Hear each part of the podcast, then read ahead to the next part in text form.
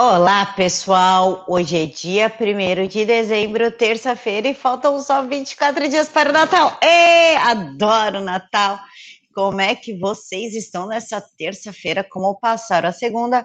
E vamos para uma notícia um tanto quanto engraçada. Moro se torna sócio da empresa que trabalha para o Debrecht. Cara, isso é muito bizarro, porque, tipo, dá na mesma a gente trabalhar no PT, entendeu? Não tem muita lógica. Embora ele alegue que não tem conflitos de interesse e que não tem nada a ver essa parada toda aí, ele vai atuar nas áreas de prevenção de fraude e corrupção com a empresa que está tentando recuperar o Debrecht. Tipo, mano, é tipo a gente trabalhar contra a corrupção dentro do PT. É a coisa mais surreal que eu vi no dia, então eu precisava abrir com essa matéria, não sei onde Sérgio Moro quer chegar com essa história. Arquivos de Wuhan, documentos vazados revelam manuseio incorreto da China nas fases iniciais do flango flito. O link está aqui na caixa de informações.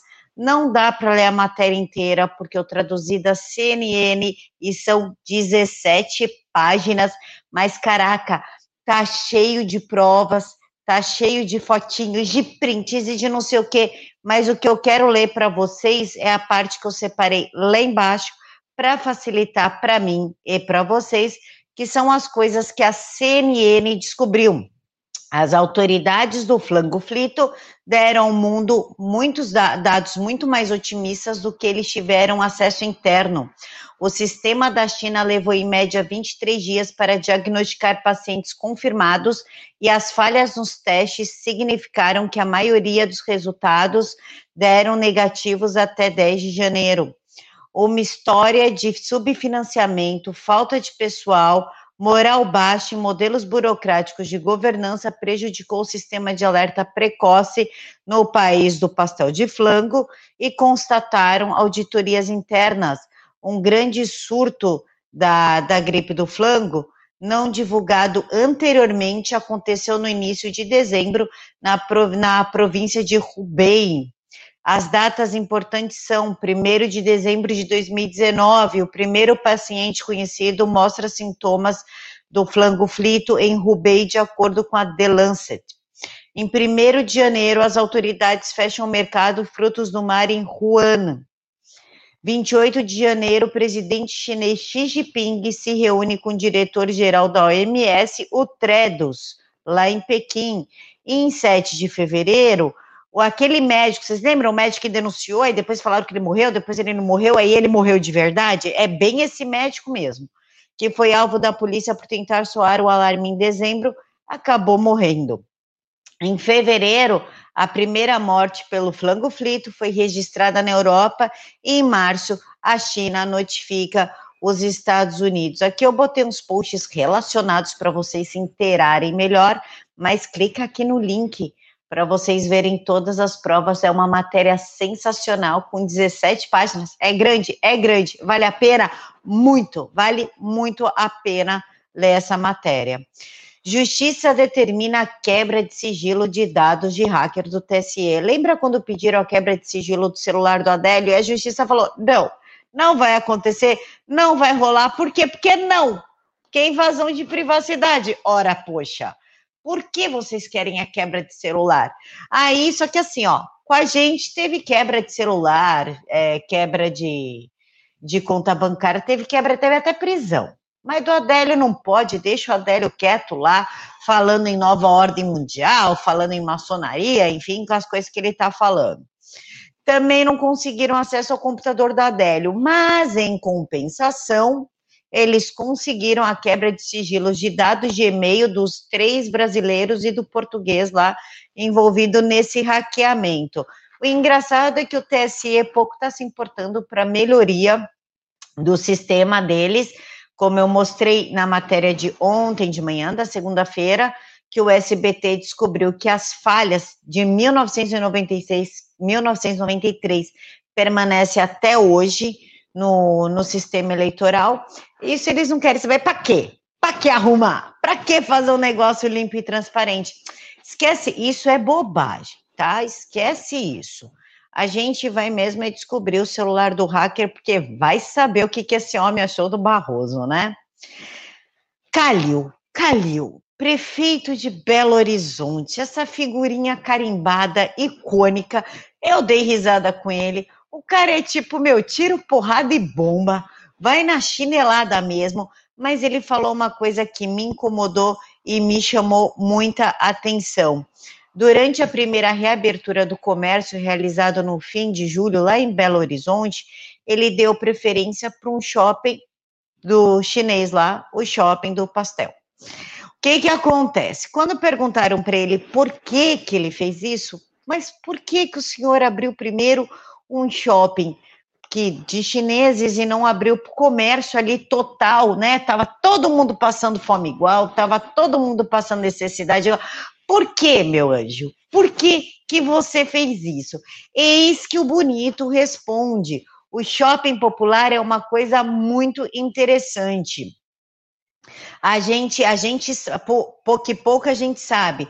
Aquilo é dos chineses, tá bom? Oh, meu Deus. É tipo a 25 de março. É tudo do chinês. É mesmo. Aí é coisa de polícia. Só que lá se emprega muita gente, pasmem, com tornozeleira eletrônica no pé. Então era um caso excepcional de não criar um caos entre esse pessoal. Quer dizer, ele não quer ter brigado nem com, a China, lá com os chineses, e nem com os presidiários. Mas vê lá a população passando necessidade, aí não tem problema. Fica a dica lojista. Não quer fechar o seu comércio? Coloca uma tornozeleira no pé. Então, quem conhece aquela história, eu vou te explicar e vou ser muito sincero nisso. Ele foi sincero, acho que a entrevista inteira, por sinal. Aqui, aquilo é de um bilionário que tem aquilo como uma obra social, tá? Obra social. Então, aquilo para ele não vale absolutamente nada como negócio. Só que agora lá estão acolhidos presidiários, ex-presidiários que trabalham no box. Então, foi esse o meu erro, não ter explicado isso com muita clareza. Não, querido, o seu erro foi dar preferência para isso, entendeu? Já que o cara é bilionário, a sacada não faz diferença para ele, ele que deu dinheiro e a galera fica no hashtag fica em casa, enquanto o trabalhador que realmente precisa poderia sair para trabalhar, né? Mas, enfim. Vírus chinês. Após eleições, Dória, o Dória, o calça apertado, sufoca, peru, a Hello Kitty que governa São Paulo, aumenta as restrições. Só que qual, que é a parte engraçada? Existe uma parte engraçada da história. Não é ele aumentar a restrição, porque o Eduardo Leite também está fazendo, embora seja absurdo, seja ridículo, seja idiota, mas a questão, olha o que ele falou em novembro, exatamente no dia 13 de novembro. Ouçam. Olá, pessoal. Eu venho aqui para desmentir mais uma fake news, mais uma mentira. Depois das eleições, nós não vamos fechar comércios ou endurecer medidas de combate à pandemia. A pandemia está sob controle em São Paulo. Por isso, nós seguimos a pauta da ciência e da medicina. Uhum. É a saúde que determina o que nós temos que fazer aqui, não é a política. Nós não agimos por pressão política ou por outros interesses. O meu repúdio aos que espalham esse tipo de mentira na tentativa de prejudicar a nossa gestão ou fazer um golpezinho às vésperas da eleição. A nossa gestão em São Paulo sempre. Fazer um golpezinho na época das eleições. Olha só quem está falando de golpe, o Bolsonaro. Bolsonaro falando de golpezinho em época de eleição lidou de forma transparente no combate à pandemia. Mentira! E vamos continuar fazendo assim, priorizando a vida dos brasileiros. Uhum. Brasileiros que trabalham. Ele quer priorizar a vida dos brasileiros, obrigando a gente a tomar aquela picadinha no braço com ou sem autorização da Anvisa. Brasileiros que têm sentimento. Que... Engraçado que ele fala em brasileiros, como se ele fosse presidente e não dos paulistas, né? Tem compaixão, que retomaram a economia da cidade de São Paulo e do estado de São Paulo. Volto a reafirmar a você que está me assistindo agora. Oh, a prioridade é a vida, é a existência. Esse é o maior valor que todos nós temos. Esqueça fake news, combata a mentira, trabalhe e lute pela vida, como nós estamos fazendo. Se ele botar mais botox, ele vai ficar parecendo Kim humano.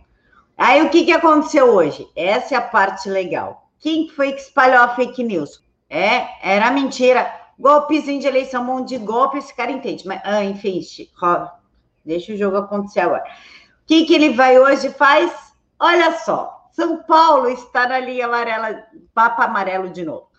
Então vai restrição nem Natal, tá? Inclusive ele fala o seguinte: adotaremos medidas legais que se sobrepõem, inclusive, a medidas municipais, porque se o Covas falar, não, deixa a galera curtir o Natal, porque pensa, ó, se a gente pode fazer campanha, então a gente pode por Natal, né? Mas não, né? Parece que o vírus não é muito cristão, ele não curte muito Natal, entendeu? E para ó, adotaremos medidas legais e que se sobrepõem, inclusive, a medidas municipais para impedir a realização de festas, nem de Réveillon, nem festas de celebrações, sejam públicas ou privadas, disse Dória durante uma coletiva no Palácio dos Bandeirantes. Olha que pessoa maravilhosa e depois é a gente que faz fake news. Inclusive, eu deixei aqui dentro do post para vocês um dossiê sobre ele. Tem matéria de 2017, 2018, 2019, aí vocês escolham aí qual que vocês querem. Mas são todos dossiês, pequenos dossiês, para vocês entenderem quem é João Dória, os amigos dele que enriqueceram desde que ele está na prefeitura, essa pessoa sensacional aí, super sincero tão sincero quanto o botox que ele coloca na cara. E os americanos estão em psicose delirante, policiando uns aos outros, para vocês terem uma ideia. Os americanos estão denunciando seus vizinhos e parentes para a polícia quando eles saem sem máscaras. E também está rolando ali uns fight dentro de comércios e shoppings e avião, quando a pessoa não quer colocar máscara. Olha o nível de psicose que as coisas estão chegando e esse psiquiatra analisou muito bem. E essa aqui, essa aqui é interessante. Hum, essa aqui é tensa. O Papa Francisco diz que direito à propriedade privada não é absoluto. Ele falou isso na segunda-feira, ontem, durante uma conferência internacional virtual das comissões pan-americanas e pan-africanas. E o que que ele falou? Ao resolver o que é certo, damos aos pobres o essencial. Não damos as nossas coisas nem de terceiros, mas devolvemos o que é deles. Muitas vezes perdemos essa ideia de devolver o que é deles, disse uma mensagem de vídeo divulgada pelo Vaticano. Vamos construir a nova justiça social. Lembram ontem que eu falei para vocês que eles queriam fazer a grande reinicialização, a elite global, usando aí o vírus do pastel frito ali, do pastel de flango? É isso que o Papa está dizendo. Inclusive, o Facebook falou para mim: você não pode postar essas coisas na rede, portanto, você vai ficar aí 24 horas sem postar. Valeu, Facebook. É, vamos construir uma nova justiça social, assumindo que a tradição cristã nunca reconheceu o direito à propriedade privada como absoluta e intocável e sempre enfatizou a função social de qualquer de suas formas. Bom, então vocês estão vendo aí quem é o Papa, qual a real intenção dele. Por isso que ele está deixando a ideologia de gênero dominar os colégios católicos, ideologia LGBT, questões abortistas, por quê? Porque ele está juntinho com a nova grande reinicialização que eu falei ontem para vocês, mas quem está com curiosidade de saber, clica aqui no site que tem uma matéria todinha traduzida da Breitbart para vocês. E Trump reclama da mídia, não temos liberdade de imprensa nesse país, temos repressão da imprensa. Então, durante uma entrevista dele para a Fox News, ele diz o seguinte: a mídia não quer falar sobre isso, sobre o caso do Hunter Biden. Eles sabem como isso é fraudulento. Não é diferente de Hunter, não é diferente de Hunter. Eles não querem falar sobre Hunter, então fecharam totalmente a grande mídia e as redes sociais. Além do The New York Post, como você deve se lembrar, que sofreu muito, foi censurado. Acho que foi censurado no Twitter, talvez no Facebook, mas é uma situação do tipo: nós temos liberdade de imprensa nesse país. Não temos liberdade de imprensa nesse país. Temos supressão de imprensa, eles suprimem. Você não pode ter um escândalo se ninguém relatar sobre ele. Essa é a maior fraude da história do nosso país do ponto de vista eleitoral. E eu acho que você poderia construir mais do que uma posição eleitoral.